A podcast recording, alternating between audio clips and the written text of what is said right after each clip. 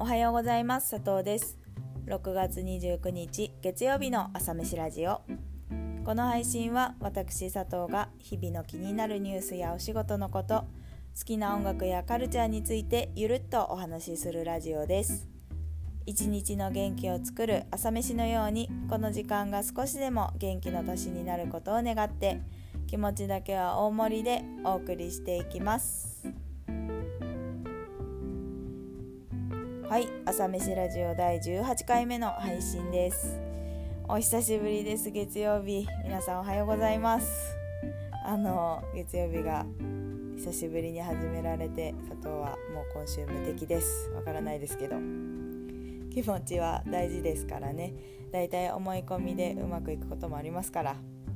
なんかちょっと嬉しくてニヤニヤしてしまいましたがピシッとやっていきましょう。はい。ということで今朝は絵本の話をしたいと思います。突然ですが佐藤絵本が好きなんですよ。あの実家にも割と小さめのサイズの絵本がびっしりシリーズであってで結構ボロボロになるまで読んでたくらい。で今も部屋に何冊買ったりしますしあとは保育所とかでも結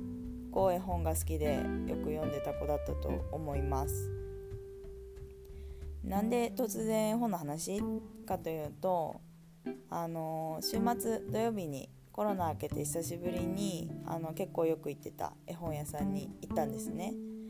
というのも先々週ぐらいに大学の友人が男の子生まれたよって連絡くれてでその子のために絵本を送ろうと思いまして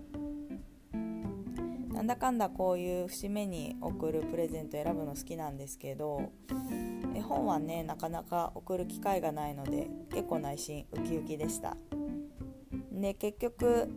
2時間ぐらいお店にいてでいろいろ読んだんですけど割と序盤に一目惚れしてた本にしましたね。で結局佐藤も買ってしまいました。友人にはお手紙と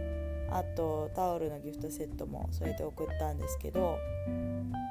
まあ気に入ってくれるといいなと思います。いや絵本ってねワクワクしますよね。本当に。あのカラフルだし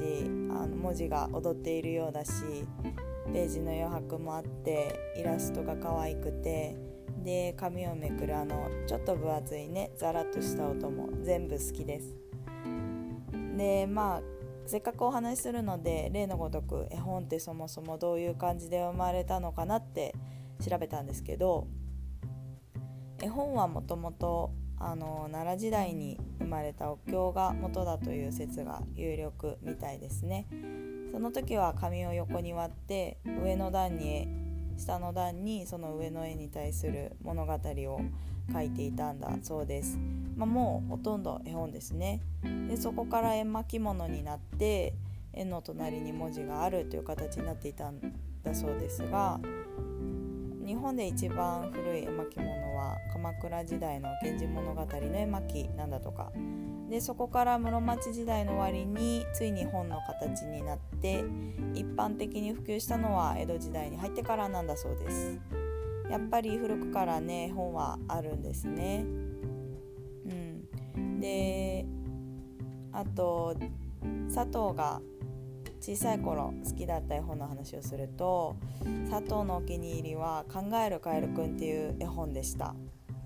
あの4コマ漫画になっててすっごい可愛いんですよ。カエルくんがいろんなことをね一生懸命考えるんです。あのミミズさんの顔ってどこなの？とか空ってどこから空なの？とか。であとは僕は僕って言うけどネズミくんも僕って言うんだよねとかなんかそういう普段は当たり前だねって思ってることを考え出すと深いんだよっていうそういう本ですね。が調べたら97年に講談社の絵本賞を受賞していましたけどなんか考えるカエルくんはずっと読んでた気がしますね懐かしい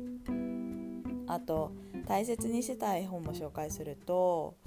あの一つあってその両親が私の名前で作ってくれた本をすごく大事にしてました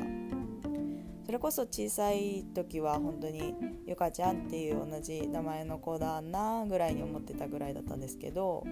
その最後のページに父と母の名前とあとメッセージがちゃんと読めるようになってからはその本が結構宝物になってましたね。なんかこうお散歩しながらいろんな動物に「今日お誕生日なのよ」って言って声かけて回ってで最後のページでみんながいろんなものを持ってきてお祝いに来てくれるみたいな感じのお話だったんですけど、まあ、今ね大好きな友達がたくさんいるのを考えると、